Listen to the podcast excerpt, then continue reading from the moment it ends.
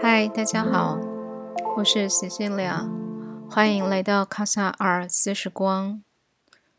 卡萨尔四时光是一段自己与自己相处的时间，偶尔会在这里陪伴大家。这一集我想聊聊为什么我要把 Podcast 定义在自我照顾、自我滋养跟自我实现这三个重点上，又为什么要做 Podcast 这件事？一开始我只是有一个广播梦，再加上朋友提及蛮喜欢我的一些分享。而我也希望能够和一些有共同价值观的人去建立连接，于是就开始了。坦白说，Podcast 里面琳琅满目的节目给了我很大的压力，觉得自己好像是要好好的去做一个节目企划，推出吸引人的节目，以及主持出一些吸引人的点。但做了几集之后，我觉得这样的方式有一点卡。这似乎不是我真正想要做的事。我发现自己想要的并不是一个节目企划，去告诉别人你有什么各式各样的好方法，也不是一个短评在空档的时候让他人消遣时间，而比较像是给予他人生命历程的陪伴，只是是以声音的方式去呈现。所以，我觉得也许应该把。我为什么要呃做这些事情？跟这些事为什么很重要？拿出来聊聊，让参与的听众可以更理解。其实这也许不只是一个节目，比较像是一个企图去实践自己想要生活的过程。而陪伴你的也不是一个很厉害的节目主持人，而是活生生正在实践的人。说到底。我在做的事，也就是追求快乐。嗯，在我的生命里面发生了一些事件之后，我突然觉得快乐其实是生命里面最重要的事情。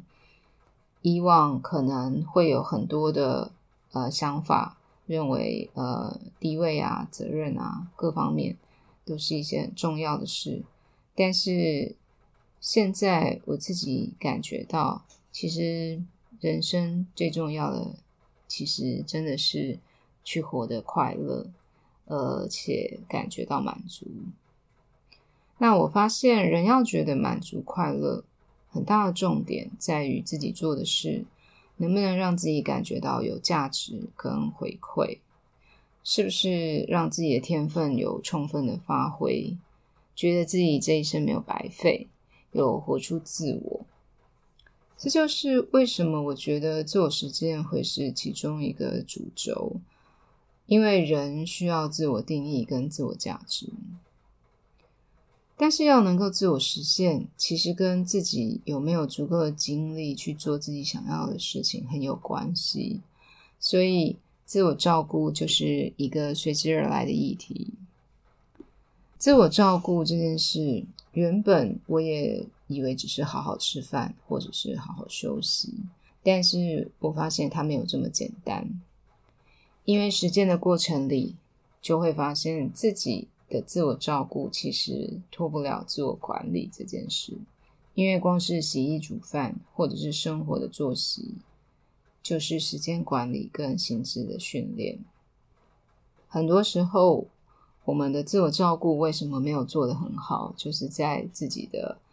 呃，心理上其实觉得没有办法去扛这个生命的压力，所以呃，采取了其他的方式来做平衡。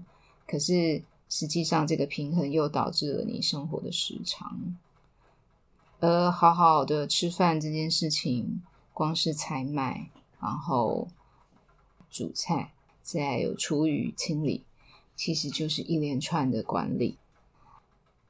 如果你能够让自己把这些日常的生活都好好的做好，其实就可以让我们在日常生活中稳定下来。这其实是内在稳定的基础。很多时候，我们的生活会走向失衡，就是自己意识状态的逃避，用看剧或者是其他的娱乐来逃避真正要面对的事情。粉饰太平可以让生活好好的继续，但其实却是停滞在一个自己并不满意的点上。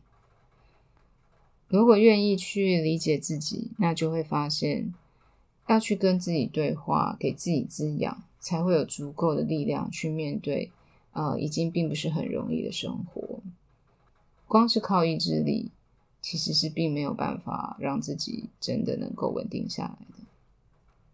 如果自我照顾是身体的部分的话，啊，自我滋养，换句话说，就是给精神养分。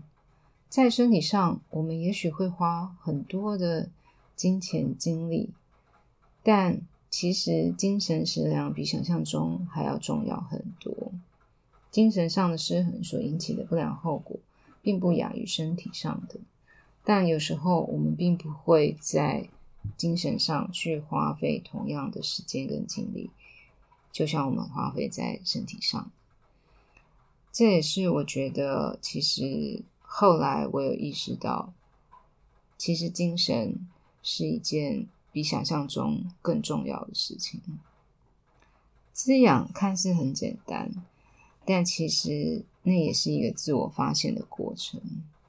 因为喜欢什么，哪一些人事物会带给自己快乐，是需要和自己连接才会发现的。这也是再一次去理解自己究竟是一个什么样的人。渴望什么样的人生的过程？自我的喜好其实就是你自我的灵魂。每一个人都有独特的感知与潜能、创意与梦想。通常能够滋养自己的东西，往往也就是可以自我成就的东西。但我们其实并没有足够的时间跟空间，去好好的静下心来感受这一切。这一切其实是需要你花费相等的时间去投入，然后去和自己对话，你才会知道的。给自己好的生活需要一份决心，还有对于自己的在乎，因为这一切就是爱自己的表现。在生命的路上，我们很需要好好的对待自己，这一份爱才可以真的传递给他人。那是一种对于自己的珍惜，也是对于他人的慈悲。我想，我应该就是因为这样而投入的吧。嗯，自我享受其实并没有办法带给我满足，我更希望可以活在爱的氛围里。那种爱是一种接纳，一种疼惜，一种美好的向往，渴望活在一个身心满足，啊，内外稳定。而且美感丰盛的人生中，那我觉得，如果有一个生命或一个人生需要去呃实践或者是达成，那我想这就是我想要的。也是因为这样，所以我会在这个地方呃去做这个分享。好，今天就呃跟大家分享到这里，希望我也有带给你一点生活的。快乐或者是美好，呃，谢谢你听到现在。我希望之后我们也还会在一起。卡萨尔时光是一段自己跟自己相处的时光，我们在这里一起。